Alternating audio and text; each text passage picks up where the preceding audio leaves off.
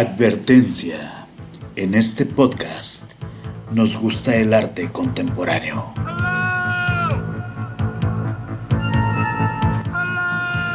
Un espacio para platicar de arte y tomar un buen vino.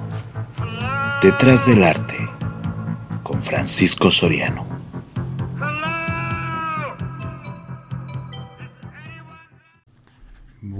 Buenos días, buenas tardes, buenas noches, ¿cómo han estado? Bienvenidos de nueva cuenta a este podcast donde hablamos un poco de pintura, de arte, de temas en general, pero siempre centrados en la pintura y las artes visuales, temas extraordinarios para una buena plática.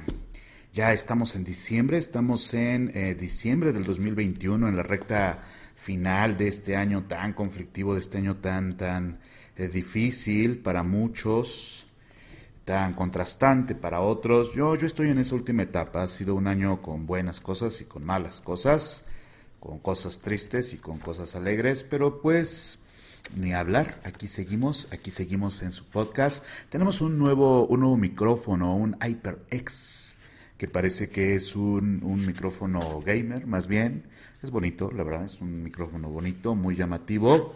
Así que si están escuchando este podcast, avísenme si se escucha un poco mejor. Para lo que costó el micrófono, espero que cueste, un, que cueste, que suene un poquito mejor, que ya no suene borroso, porque me habían comentado eso.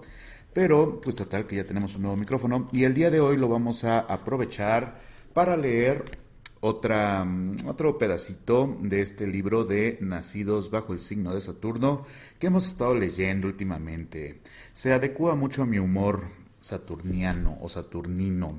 Así que vamos a revisar este bonito libro de Rudolf y Margot Witt Cower, Nacidos bajo el signo de Saturno, genio y temperamento de los artistas desde la antigüedad hasta la Revolución Francesa, grandes temas, cátedra. Déjenme encontrar el, Déjenme encontrar el, índice.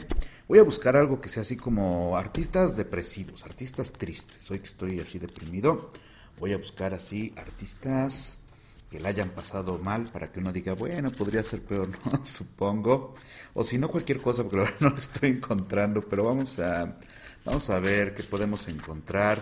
Mientras tanto, pues les recuerdo que si no me siguen en el canal de YouTube, ya deberían de hacerlo. Estoy en YouTube, busquen Arte y Francisco Soriano, por ahí estoy. También síganme en mi Instagram, dr.francisco.soriano. El Twitter ya lo cerré, la verdad es que el Twitter ni lo usaba, nada más me ponía de mal humor, así que ya, ya cerré el Twitter, pero pues la verdad es que no, no publicaba nada, así que no se pierden de, de mucho. Y no quiero decir que en el Instagram sí, pero pues ahí subo cosas más seguido y doy como primicias tanto del canal de YouTube como de este podcast hablando de arte con servidor, doctor Francisco Soriano. Vamos a ver qué tenemos por acá. Tenemos introducción de artesano artista, artistas clientes, observaciones sobre una relación dinámica, la actitud de los artistas hacia su trabajo, conducta excéntrica y modales nobles, el genio, la locura y la melancolía. Ahí me gusta. Bueno, aquí dice el suicidio entre los artistas. Ah, todavía no estamos tan extremos, pero a ver, vamos a ver. Suicidio, tenemos Rosso Fiorentino, Francesco Bassano, Borromini, creo que ya lo leímos, ¿no? Piedro Testa, Marco Ricci. El suicidio entre los artistas del norte, así genérico, del norte, supongo que se refieren a los de los países del norte, pero aquí dice del norte. Ah, no, abajo ya cota, Holanda, Inglaterra, Francia, Dinamarca. Es interesante porque es como, bueno, aquí vamos a englobar a todos los de esta zona y en El genio, locura y melancolía dice temperamento saturnino, el historial de Hugo van der Goes, los melancólicos del siglo XVII, Aníbal Carracci, Masteleta, Adam Esheim, Francisco Duquesnoy y Carlos Dulé. ¿Saben de qué quiero hacer un, un video hablando de eso, de los prerrafaelitas? Estoy en el humor. Yo me guío mucho por eso, ¿saben? De repente es un cliché esto de, ay, es que cuando estás muy mal haces mejor obra y tal.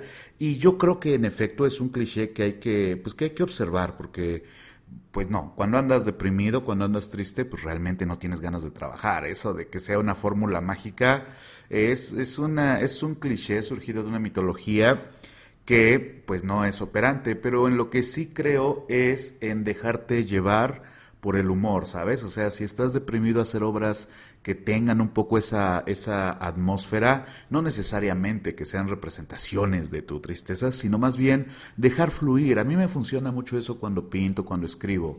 Pinto de cierto modo cuando estoy feliz, de cierto modo cuando estoy optimista y por ejemplo, ahora que estoy optimista pero deprimido, pinto como con un poco más de fuerza, ¿no? Igual cuando escribo cosas, creo que también se, se imprime mucho esa huella del de, humor que tengas en ese momento. Así que vamos a ver si funciona también el podcast y vamos a leer el, temperamento saturnino para que sepan de qué estamos hablando. Hoy vamos a hoy vamos a tener un poquito de música. Me enamoré de un grupo, me enamoré de ti en un bazar. Me enamoré de un grupo que se llama que se llama Life of Babylon, Life in Babylon. Eh, buenísimo, no sé si lo sepan, pero me encanta la música gypsy, me, me, encanta la música gitana, es una de mis cosas favoritas en el mundo, así que probablemente vamos a tener como un fondito ahí de Like in Babylon y al final vamos a poner Hinesh Jaffa. Eh, la versión de Estambul, que es mi favorita, para que ustedes lo disfruten tanto como yo. Pero mientras tanto vamos a leer entonces el temperamento saturnino, mientras nos tomamos aquí un cafecito. Saludos al cordobés. Amablemente me reconoció alguien en el cordobés y me regaló un paquete de café en grano. Muchas gracias. Esta persona no me dijo su nombre, pero pues este café ha sido patrocinado por el cordobés. Eh, un, muy, muy, muy, muy buen café que hacen aquí en la Ciudad de México. Vayan a conocerlo si no lo conocen. Muy rico y me han regalado este paquete. Gracias a la persona que me lo regaló.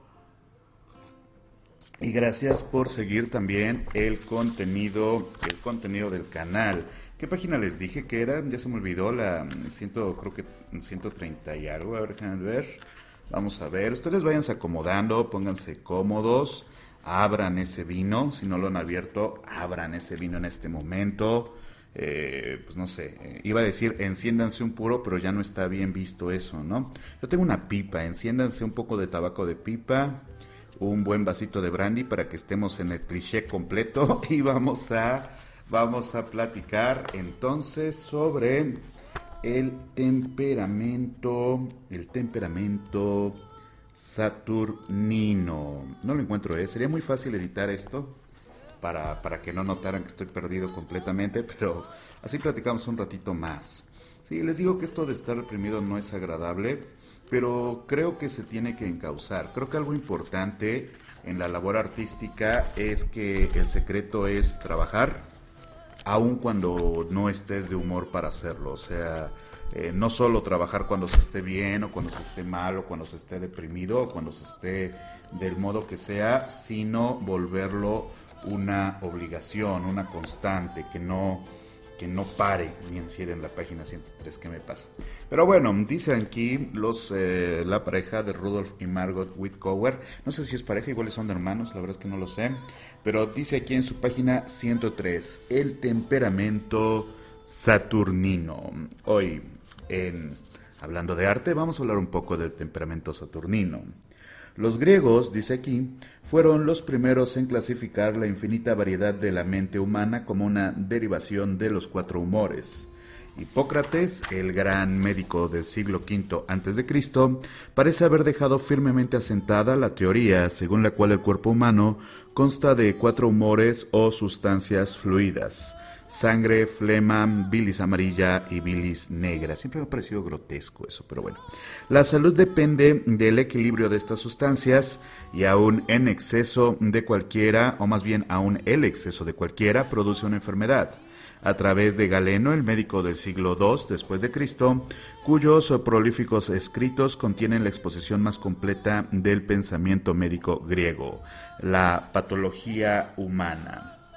Em, em, aquí es raro porque las comas con los Whittaker están como curiosas, pero bueno. La patología humana pasó a la Edad Media y al Renacimiento.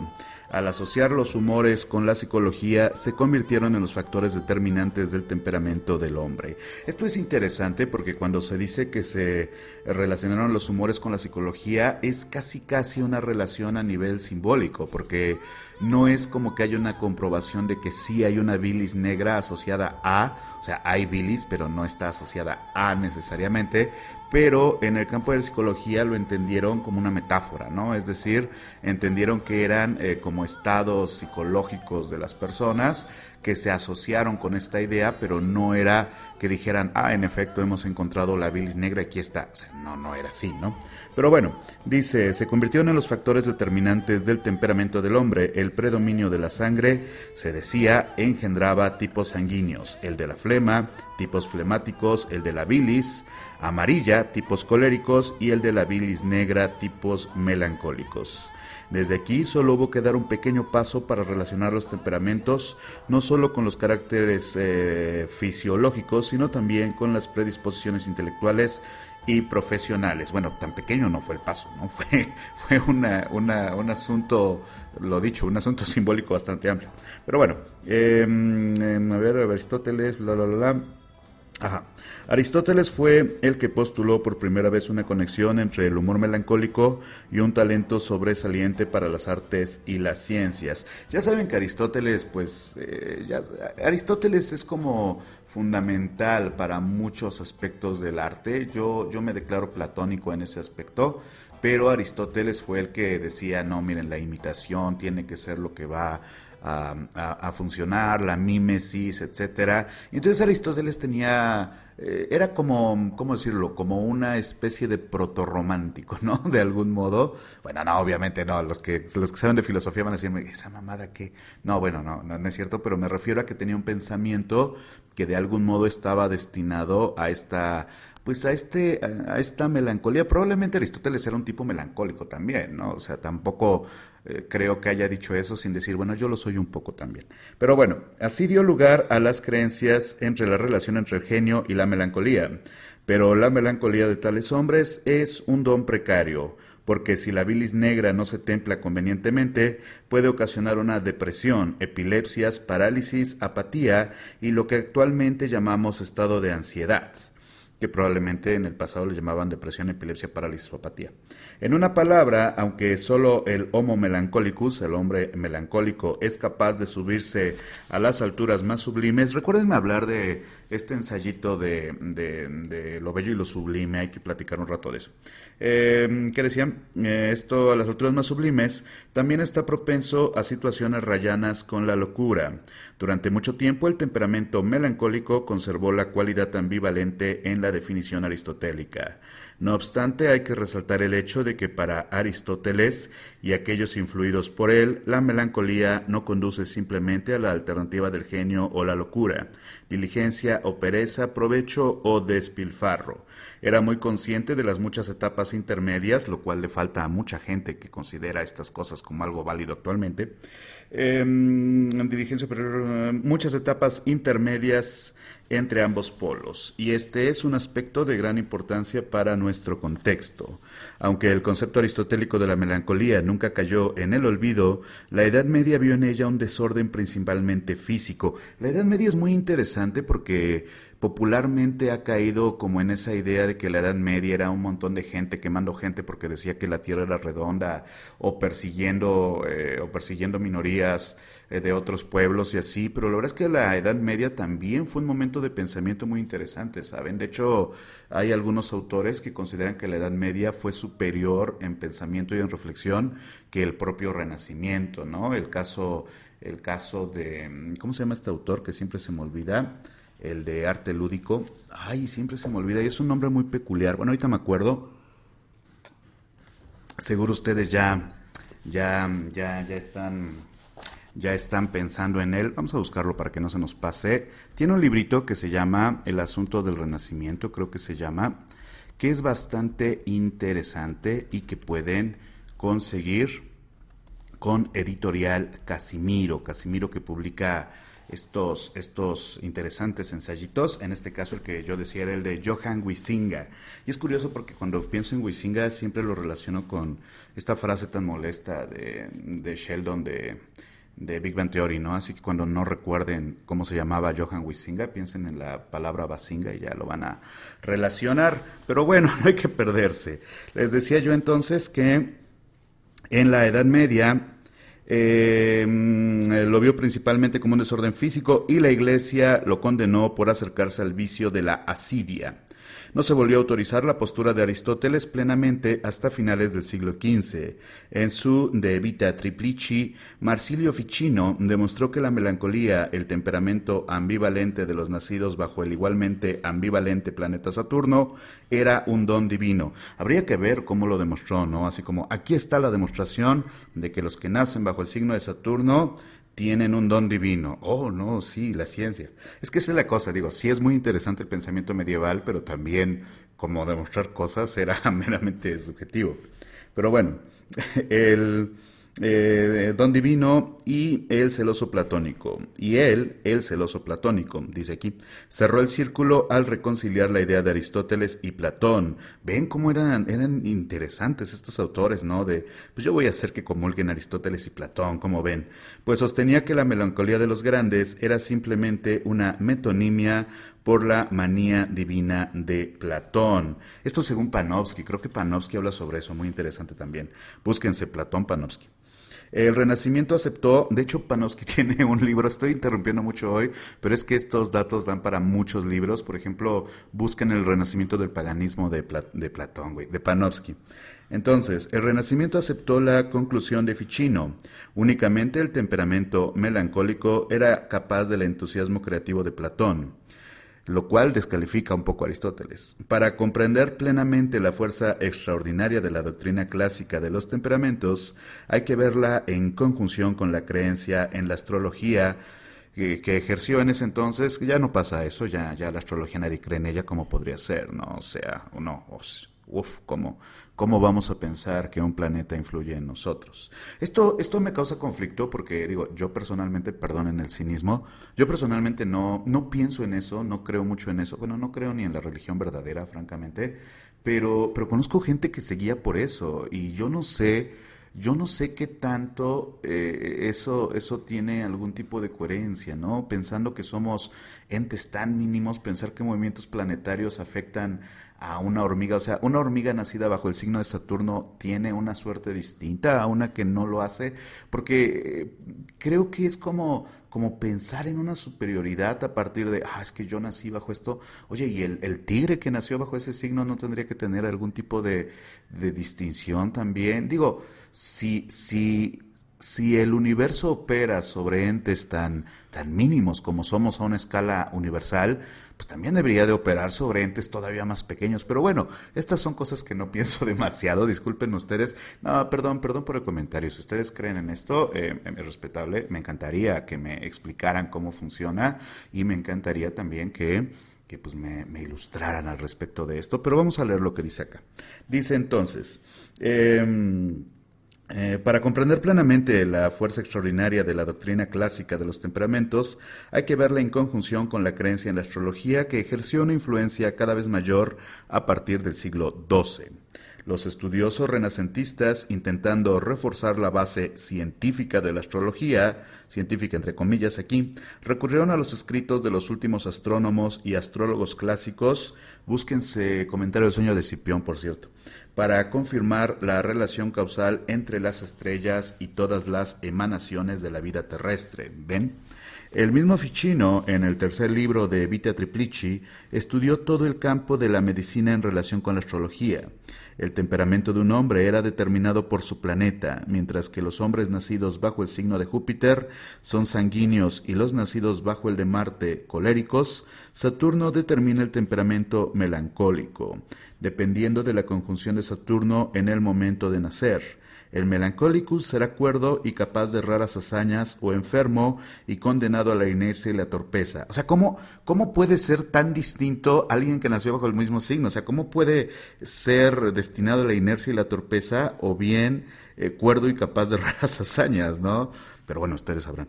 No hay que resaltar la importancia de los eh, horóscopos como método para fijar el temperamento de una persona. La creencia en el determinismo astrológico dio lugar a una concepción del mundo como un macrocosmos y microcosmos, la cual desapareció por completo con la victoria de las ciencias empíricas, muy por completo evidentemente, pero el caos se mantuvo en medio de la ilustración. Las estrellas determinaban no solo los humores, estaría padre saber cuándo es esto de, de que naciste bajo el signo de Saturno. A ver, ¿cuándo naces bajo el signo de Saturno. Yo tengo una idea, pero francamente no me voy a arriesgar, no me voy a arriesgar a, equivocarme. Y bajo el signo de Saturno, eh, dice aquí los Capricornio, 22 de diciembre al 19 de enero, planeta regente Saturno. A ver, ¿yo qué soy? Eh, yo soy eh, planeta regente Júpiter, creo que no nos toca nada. Yo me siento más yo me siento más saturnino que jupiteriano, pero bueno, vamos a, dejarlo así. Si alguien tiene más datos, los agradeceré. Em, entonces, em, y la torpeza. No hay que resaltar la importancia de los horóscopos. Esto ya lo leímos. La creencia, el caos. Ajá la cual desapareció por completo de la, con la victoria de las ciencias empíricas, pero el caos se mantuvo en medio de la ilustración, dijimos. Las estrellas determinaban no solo los humores, sino también los intereses vocacionales y el talento. Hay como una crueldad en esto, ¿no? O sea, yo recuerdo, no sé si a alguien le haya pasado esto, pero yo recuerdo que en algún momento conocí a una chica brasileña, me parece, y, nos llevamos muy bien, platicamos, nos conocimos en un tianguis, eh, pues ya me fui, ella me habló, oye, estuvo bien padre hablar contigo, ¿cuándo vamos por un café?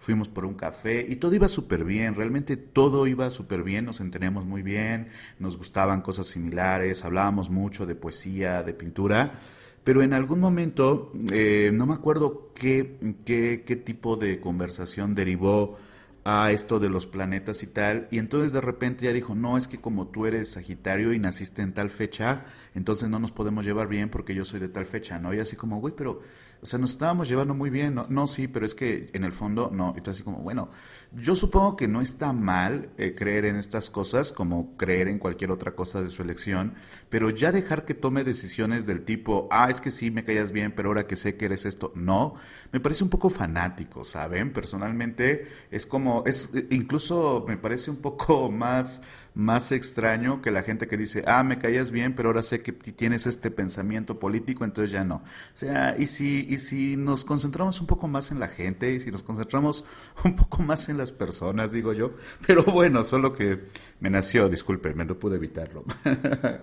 las estrellas determinaban no solo los humores, sino también los intereses vocacionales y el talento. El campo de la influencia vocacional de cada planeta era el resultado de un largo y complicado proceso de transmisión de las creencias antiguas.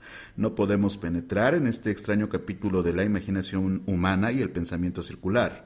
Basta decir que cuando los griegos idearon su sistema mitológico celestial entre los siglos V y III a.C., dotaron a los planetas y a las constelaciones de cualidades atribuidas a sus dioses, por si algún día se preguntaron de dónde venía.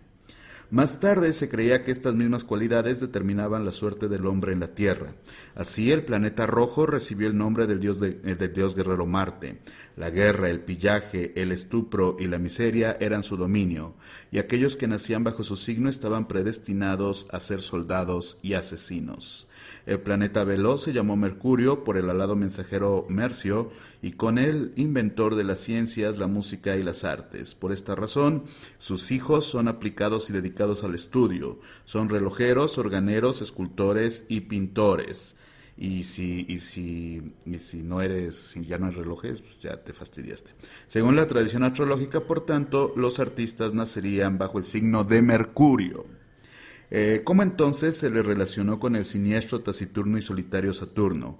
El cambio de patrocinio, dice aquí, de Mercurio a Saturno se efectuó en el Renacimiento y por muy buenas razones.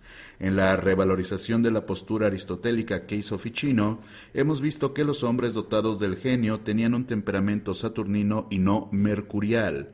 Ficino solo incluyó a, eruditos y escritores, pero los artistas renacentistas que se consideraban iguales o incluso superiores a los hombres de letras no pudieron renunciar a su naturaleza saturnina, prerrogativa de los creadores exaltados. La obra de Ficino, más que cualquier otra, dio la pauta para una nueva aproximación al problema. A partir de entonces, hasta los hombres medianamente dotados fueron clasificados como saturninos y a la inversa.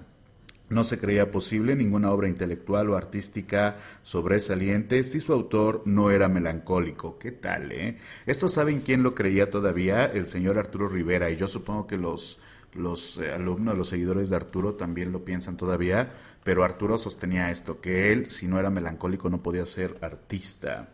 Bueno, al menos eso me dijo alguna vez que platiqué con él.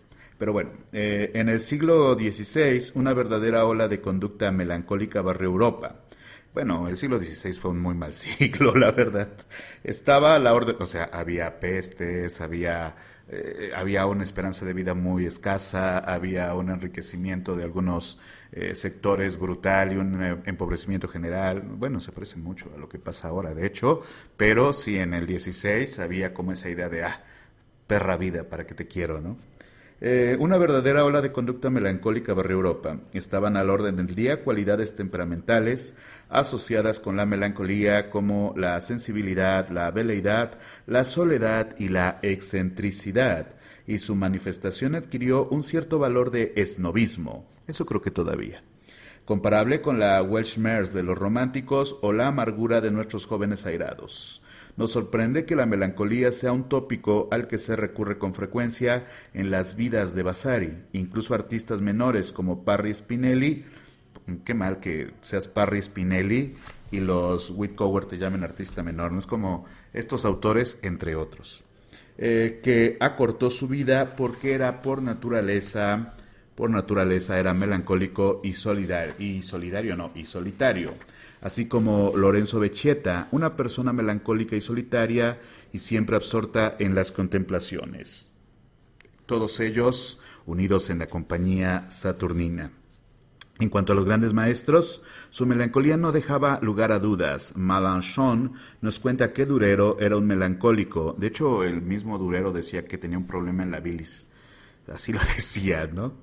Em, y su melancolía no dejaba lugar a duda. Melanchon nos cuenta que Durero entonces era un melancólico y el mismo artista nos dejó una autorrevelación intensamente conmovedora en la figura taciturna de su grabado de la melancolía. Estos seguramente han visto este grabado, es este, este, pues este ángel que está apoyado en la estructura melancólica iconológica de Ripa. Si ustedes quieren que hablemos de la iconología de Ripa en el podcast, díganmelo. Bueno, creo que no podemos dejar comentarios en, en podcast, pero díganmelo en YouTube y así, porque es un tema amplio, difícil de tratar en un medio no visual, pero podríamos platicar un poco de la iconología de Ripa, que es de donde parte esa imagen canónica de Durero, de la melancolía, ese ángel ahí todo cabizbajo, con una postura que cuando ustedes vean esa postura es que la persona o le atinó por casualidad o leyó el manual de Ripa o vio la figura y se fue inspirando. Luego hablaremos de eso.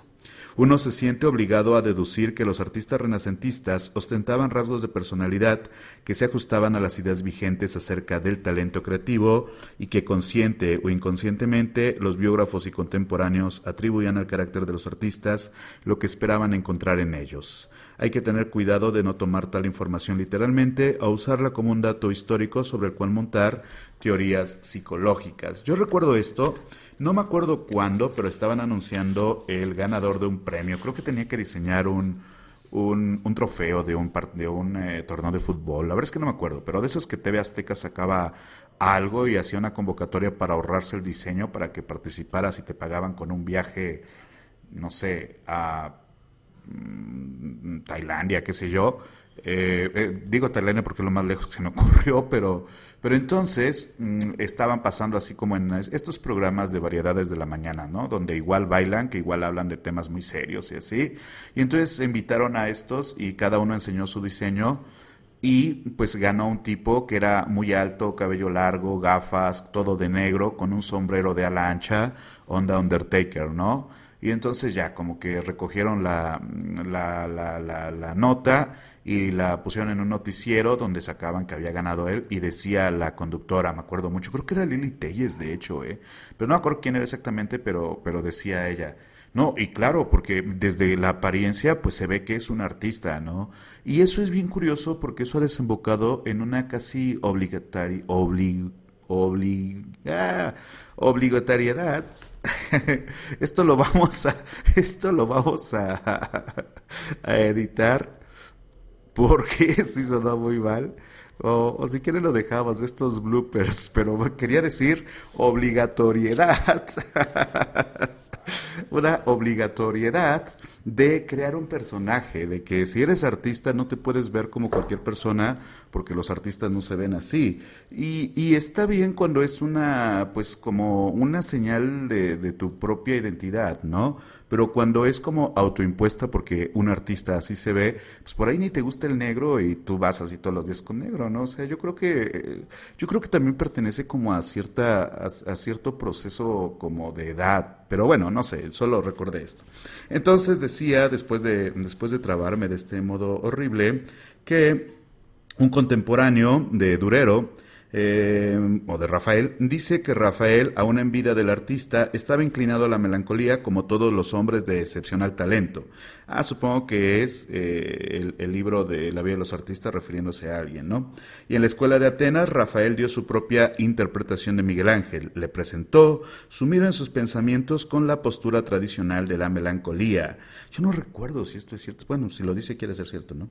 Yo pensaba que era con Miguel Ángel y Da Vinci, pero bueno, no me Uno se siente obligado a deducir que los artistas renacentistas ostentaban rasgos de personalidad que se ajustaban a las ideas vigentes. Esto ya lo hemos leído acerca del talento creativo y que consciente o inconscientemente los biógrafos contemporáneos atribuían al carácter de los artistas lo que esperaban encontrar en ellos. Esto ya lo leímos. Eh, ahora también podemos esclarecer la locura y melancolía de Miguel Ángel. Es verdad que Miguel Ángel, al utilizar la palabra apatia para caracterizar su estado de ánimo, hace referencia a su obsesión inconformista y no a la locura platónica. No obstante, su énfasis casi narcisista, casi narcisista, de hecho, uno de los narcisistas históricos famosos evidentemente es Miguel Ángel, ¿no? Em, en, la Patia sería impensable sin un conocimiento del concepto platónico de la manía. Hemos mencionado el hecho de que los artistas renacentistas tomaron para sí esta condición de inspirado frenesí, pues daba a su arte el aura que Platón había concedido a la poesía.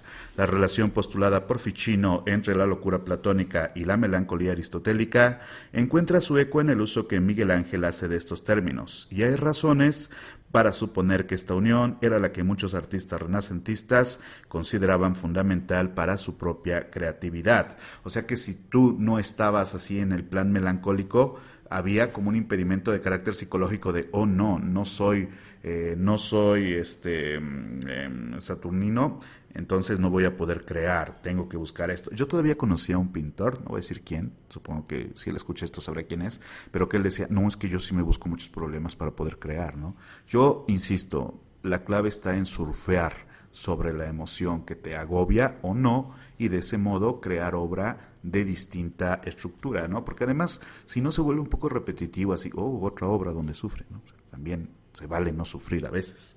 Eh, en un tratado escrito en 1585, Romano Alberti, posteriormente secretario de la Academia de San Luca en Roma, codificó la pretensión del artista de pertenecer a la estirpe de los melancólicos. Se opuso ingeniosamente al desdén platónico por la mera imitación de la naturaleza al explicar que los pintores se hacen melancólicos. Ah, esto está interesante, vean.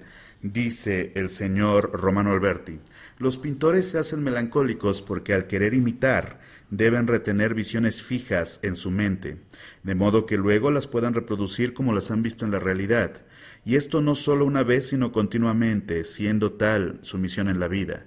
De esta manera mantienen sus mentes tan abstraídas y apartadas de la realidad que en consecuencia se vuelven melancólicos por apartarse de la realidad. Lo que dice Aristóteles significa habilidad y talento, porque como él sostiene, casi todas las personas talentosas y sagaces han sido melancólicos. En esa misma época, Timothy Reich, en su On Melancholicus, resumió la definición generalmente aceptada de la melancolía. Es, nos dice el señor Reich, frío, seco, de color negro y atesado, de una sustancia que se inclina hacia la dureza, enjuto y escaso de carnes, tiene una memoria bastante buena si la fantasía no la borra, es firme en sus opiniones, que difícilmente cambia una vez que haya tomado una resolución. Dudoso, o sea que es un cretino, ¿no? Dudoso antes y tardo en sus deliberaciones. Disculpen el ladrido del perro. Eh, suspicaz, ardo en sus estudios y circunspecto propenso a sueños espantosos y terribles, en sus afectos triste y lleno de miedo es difícilmente incitado a la ira, pero lo, aguarda mucho, lo guarda mucho tiempo y no se reconcilia fácilmente, envidioso y celoso, pronto a optar por la peor parte de los lances y desmesuradamente apasionado. De estas dos disposiciones del cerebro y del corazón surge la soledad, los gemidos, las lágrimas, los suspiros, los sollozos, la lamentación, una cara resignada y cabizbaja, sonrojada y tímida, de paso lento, silencioso, perezoso, rehúsa conocer y frecuentar a los hombres, se deleita más en la soledad y la oscuridad.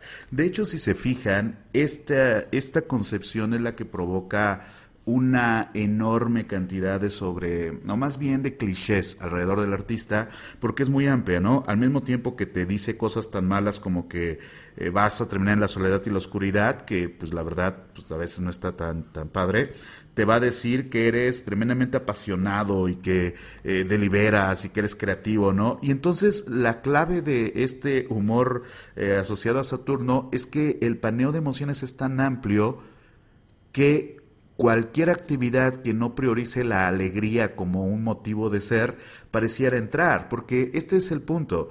Ahora, bueno, ahora ya no, pero hace unos años estuvo muy de moda lo que era la gente tóxica, ¿no?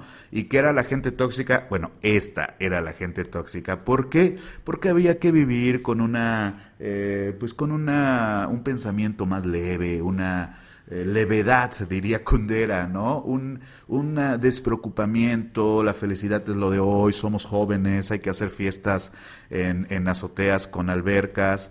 Y entonces se rechazó tajantemente a este tipo de personas, no porque fueran eh, malas, sino porque arruinaban como eso, ¿saben? Arruinaban la buena vibra. Pero yo siempre pensé que era curioso porque al decir que no, es que esa gente son vampiros energéticos y hay que decirles que no, o sea, yo escuché mucha gente diciendo eso, pues decías, güey, pues es que te vas a quedar sin la mayoría de los filósofos, de los artistas que se formaron bajo esta idea, pero también creo que se tomaba más en serio en ese momento. Actualmente, pues tú puedes ser así alguien acá con estas características y estás medio apartado de la sociedad, pero también hay gente que piensa que esto los hace más genuinos, más originales. Por ejemplo, yo reconozco algunas cosas acá, pero esto de cuando haya tomado una resolución, entonces ya no va a variar, eso me parece terrible. O sea, yo creo que se podrían tomar algunas cosas, pero hay cosas que hay que decir, no, no te acepto ese ese estatus, ¿sabes?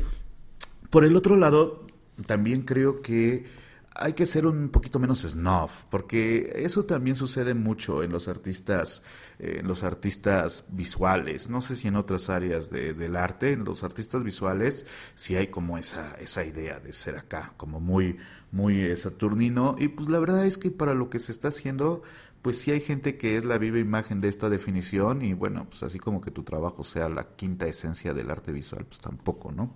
Pero bueno, como demuestran ahora que también muy muy soledad y muy oscuridad, pero van haciendo grupos de gente que piensa igual, o sea, realmente el outsider es outsider no por su no por su gusto, sino porque no puede evitarlo, creo yo, ¿no? Como demuestran estas dos citas, la doctrina clásica de los temperamentos ofreció una explicación satisfactoria del talento de los artistas, así como de su conducta extraña y excéntrica. A través del texto de Reich queda claro que muchos de los casos examinados en el capítulo anterior muestran los rasgos de la naturaleza melancólica. Pero ahora, incluso en el apogeo de la moda melancólica, se planteaban dudas que con el tiempo ayudaron a desbancar el concepto renacentista del melancolicus. En primer lugar, hubo una coincidencia cada vez mayor de las limitaciones epistemológicas en cuanto a problemas psíquicos. Ya en 1538, Juan Luis Vives lo expresó con estas palabras. No hay nada más recóndito, oscuro y desconocido para todos que la mente humana y hasta ahora no se ha podido expresar y explicar su extensión mediante las palabras apropiadas. Los eruditos debieron acerca del polémico temperamento melancólico, ah no, los eruditos debatieron, perdón, acerca del polémico temperamento melancólico, tan acaloradamente como se discute hoy en día del psicoanálisis. La Torre de Babel, exclamó Robert Burton en 1570 y tantos, jamás produjo tal confusión de las lenguas que siempre había mirado de soslayo a la melancolía. Fue más crítica que nunca en la época de la Contrarreforma la inteligente mística Santa Teresa, quien determinó que hay más y menos de este humor.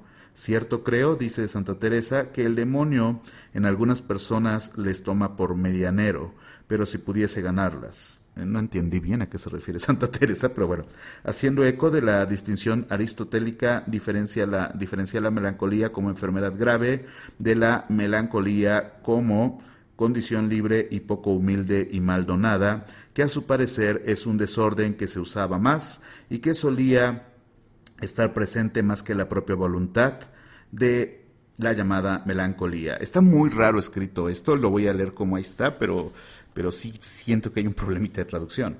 Así la Iglesia tomó nota del nuevo modo de la vida individualista de las mentes independientes, pero obviamente no podía unirse a la moda del momento, porque ser melancólico estaba de moda. Es que hay momentos para estar de moda en la melancolía, hay momentos que está de moda la felicidad. O sea, yo creo que actualmente hay como un extraño cambio a partir de que esa alegría como estúpida es muy característica de el más media de los 90, que salían acá gente muy guapa aquí. Y entonces ahora que hay todas estas ideas acerca de la cosificación, de la identidad, de la imposición, entonces hay como una, una, cosa generacional que tiende más, no al pesimismo, pero no a ese tipo particular de alegría, de alegría y también una introspección. Es lo que pasa cuando eres joven y te cae una pandemia, ¿no? Y entonces creo que hay como ese, ese, ese twist de lo que venía siendo a lo que parece que va a ser. Aunque también cuando ves Instagram y ves que todos son felices, dices, bueno, igual y me equivoco, ¿no? No sé, supongo que cada sociedad tiene sus, sus, aquelarres y sus asegúnes. Finalmente, y esto es muy importante, un cierto número de escritores empezaron a censurar la melancolía. Siempre les había preocupado la cuestión de cómo evitar la influencia negativa del humor melancólico. En De Vita Triplici, Ficino da unos consejos detallados acerca de la comida y el régimen de la vita y en particular recomienda el poder terapéutico de la música. Ahí están construyendo ahí al lado, perdón ustedes. Reconocido desde que David tocó el arpa para Saúl. Saúl encontraba calma y bienestar, y el espíritu malo se apartaba de él. Hacia mediados del siglo XV, no, hacia mediados del siglo XVI, el pintor veneciano Paolo Pini, en un tratado llamado Diálogos de la Pintura, consideró a la melancolía como un mal lugar de una... Me encanta porque se supone que íbamos a acabar y aquí otras dos páginas. Como un mal en lugar de una bendición. Uno de los interlocutores ficticios, el pintor florentino Fabio, se presenta como un melancólico en grado extremo. Y hasta este punto Pini reconoce nominalmente la moda. Pini, por boca de Fabio, también está convencido de que las estrellas siembran en nosotros las cualidades de su propia naturaleza. Sin embargo, por otra parte, recomienda el deporte, el ejercicio físico y la jovialidad para poner en orden la digestión, destruir la melancolía y también purificar la vida del hombre, la virtud del hombre lo que debería de interpretarse como una referencia a la sublime cualidad de la función artística. En esta actitud melancólica de las nuevas generaciones tiene su paralelo en la nueva imagen del artista conformista que hemos examinado. En general, junto con el em, protobohemio, el artista melancólico había pasado de moda en el siglo XVII.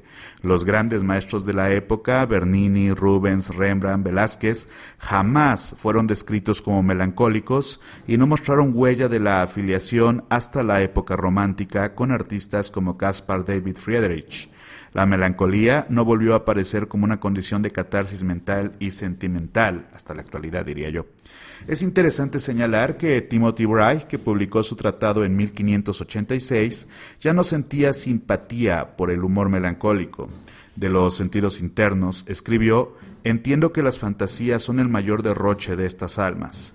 El erudito Robert Burton, profesor de Chris Short en Oxford, en su Anatomía de la Melancolía de 1621, fue aún menos comprensivo. Podía reírse de y también tronar contra aquellos críticos imperiosos, chanceros y gramaticales, figurones anticuarios singulares y el resto de nuestros artistas y filósofos, a los que juzgó una especie de hombres locos como los consideraba Séneca. El tomo de Burton, difícilmente manejable, no solo consiste en una colección ecléctica de materia miscelánea, su exploración de las causas, síntomas y remedios para la melancolía también refleja el creciente interés de su época por el estudio de la psicología patológica. Su libro tuvo un enorme e inmediato éxito y aparecieron cinco ediciones en vida suya. No obstante, una psicopatología todavía relacionada en último grado con Aristóteles y Galeno había pasado de moda. Burton cayó pronto en el olvido y fue resucitado en el siglo XIX. El interés del siglo XVII se desvió por un lado a la investigación empírica y por otro al estudio de los affetti, las emociones que en 1649 encontró su libro clásico en las pasiones del homme de Descartes. En 1697 eh, Stahl, en su libro de los temperamentos, destronó la patología humoral y en 1713 Bernardino Ramazzini en De Morbis Artificium, el primer trabajo sobre enfermedades vocacionales, atribuyó los ataques de melancolía de pintores a las cualidades nocivas de los colores que utilizan. Interesante eso, ¿no? Que alguien dijo, no es que sean melancólicos, es que tienen envenenamiento por plomo y entonces tienen estas actitudes, así como tal vez hay una raíz ah, química por ahí, ¿no? Los primeros biógrafos no tuvieron más remedio que considerar la antigua doctrina de los temperamentos como un hecho comprobado. No tenían otra terminología y la mayoría continuó usando la establecida hasta bien entrado el siglo XVII e incluso el XVIII. Al clasificar a un artista como melancólico, aceptaron implícitamente la actitud de Aristóteles y Ficino de que, de que la melancolía era el temperamento de los creadores contemplativos, pero seguían siendo conscientes de la tenue línea entre la melancolía positiva y la negativa pueden apuntar varios síntomas de alejamiento de una norma hipotética sin expresar claramente, empero, una opinión acerca del punto de la escala que, según Aristóteles, separa una disposición melancólica positiva de la melancolía clínica. No obstante, con frecuencia es posible distinguir entre la melancolía tratada como un tópico y una verdadera condición patológica. De hecho, tenemos referencias de un número de casos que parecen haber sido considerados como melancólicos enfermos. Parece justificado escoger unos pocos relatos para estudiarlos más de cerca y porque muestran con cierto detalle qué observaciones se hacían y qué criterios se usaban para reconocer los desórdenes. Y aquí ya tenemos los diferentes casos, el de Hugo van der Goes, también tenemos por acá el caso de Aníbal Carracci, como no, Mastaleta, Adam Esheimer, Francesco Duquesnoy, diferentes autores que fueron eh, señalados como melancólicos en su época, pero que vamos a leer en otra edición de este podcast, hablando de arte con un servidor, el melancólico Francisco Soriano. No, no es cierto. La verdad es que la verdad es que yo tengo como una relación muy complicada con esto de la melancolía, porque cuando era joven y estúpido, no digo que no lo sea ahora, solo digo que antes era más joven y más estúpido, eh, sí era una idealización, ¿saben? O sea, yo sí me movía con clichés del tipo, no, si es que soy muy taciturno y soy gótico y así.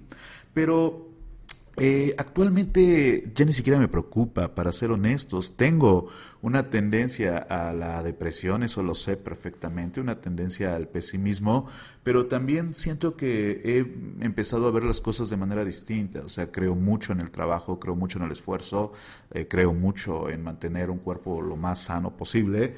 Y, entonces la cosa es que eh, yo me definiría como bajo otro signo, yo creo, pero sí hay esa... Hay cosas que no me han abandonado en la vida, que es uno, esa tendencia a la tristeza, que yo encuentro tal vez más honesta, al menos en mí, y dos, esa romantización y apasionamiento de la vida, pero no en un sentido cliché o en un sentido melancólico, sino por el hecho concreto de que me gusta mucho estar vivo, ¿saben? Y entonces, bajo esa idea, pues, pues eh, me gusta como apasionarme con las cosas que me interesan, con, con el arte, con, la, con el conocimiento, con los viajes principalmente, ¿no? Y entonces, eh, no sé, yo no creo, no, no querría estar bajo el signo de Saturno, pero afrontémoslo. Todos los artistas dicen así como, ay, pero sí soy un poquito saturniano, ¿no? o sea, y, y, es parte con lo que hay que vivir, ¿saben? Hay, hay clichés alrededor del arte, hay clichés alrededor del artista, y por mucho que cambiemos, por mucho que eh, cambie la sociedad digital, hay cosas que van a estar ahí por la larga tradición que lo precede. Ya de eso a tratar de restablecer un sistema completamente obsoleto de las artes, como quieren hacer algunos, hay una enorme diferencia pero pues eh, yo pienso que lo adecuado es eh, tratar de vivir tan apasionadamente como sea posible, tratar de lastimar eh, lo, lo, lo, menos posible a otras personas, a la naturaleza y demás, y, y sobrellevar los problemas a partir de, de la, mm, ¿cómo se? pues a partir de los procesos personales de cada uno, a partir de los procesos individuales de cada uno. En mi caso, yo lo puedo recomendar, pero no es una fórmula mágica ni mucho menos. Trabajo mucho cuando estoy deprimido. Yo alguna vez le decía a mi amigo Gustavo, alias Strider, saludos a este compañero, muy muy bueno en lo que hace, y le decía, es que cuando estás peor es cuando tienes que verte mejor, ¿sabes? Porque a partir de buscar salir de ese estado y no entregarte a ese estado es que puedes operar en ese estado. Y tampoco creo que haya que rechazar la tristeza, tampoco creo que haya que rechazar la melancolía, porque al final es parte de nosotros, ¿no? O sea, creo que hay que aceptar la alegría cuando viene, aceptar la melancolía cuando viene y no rechazarlas tajantemente como si fuera una enfermedad, porque a fin de cuentas las personas son eso, son diferentes estados mentales, diferentes estados emocionales y no hay nada peor no hay nada peor que, que, luchar en contra de sentir. Hay que sentir más, creo yo. Hay que, hay que disfrutar a partir del arte la enorme, el enorme eh, panorama que te da los diferentes humores. Uno no ve del mismo modo una pintura cuando está triste que cuando está feliz. Hay que experimentar el mundo con las diferentes situaciones que nos tocan, ¿saben? Ese sería como, como un consejo. Digo, tampoco es como si fuera un canal para decirles cómo tienen que vivir su vida. Hagan lo que quieran. Al final, miren, mientras, mientras no se lastime a otros, creo que la gente es libre de hacer lo que quiera. No es mi trabajo evitar que la gente se suicide, pero tampoco que sean eh, felices ni nada. Simplemente Estamos en este podcast, en este podcast compartiendo un poquito de este interesante libro, Nacidos bajo el signo de Saturno, de Rudolf y Margot Whitcower. Pues esto ha sido, hablando de arte, el podcast con Francisco Soriano, servidor. Los dejo. Ah, bueno, ¿saben otra cosa? Cuando estoy deprimido me gusta mucho escuchar música gitana. Y entonces los voy a dejar ni más ni menos que con Life in Babylon, Hinej Jaffa en vivo de Istambul. Estambul. Desde la Ciudad de México. Les mando un abrazo, un saludo. Manténganse extraordinarios. Y esto es Live in Babylon.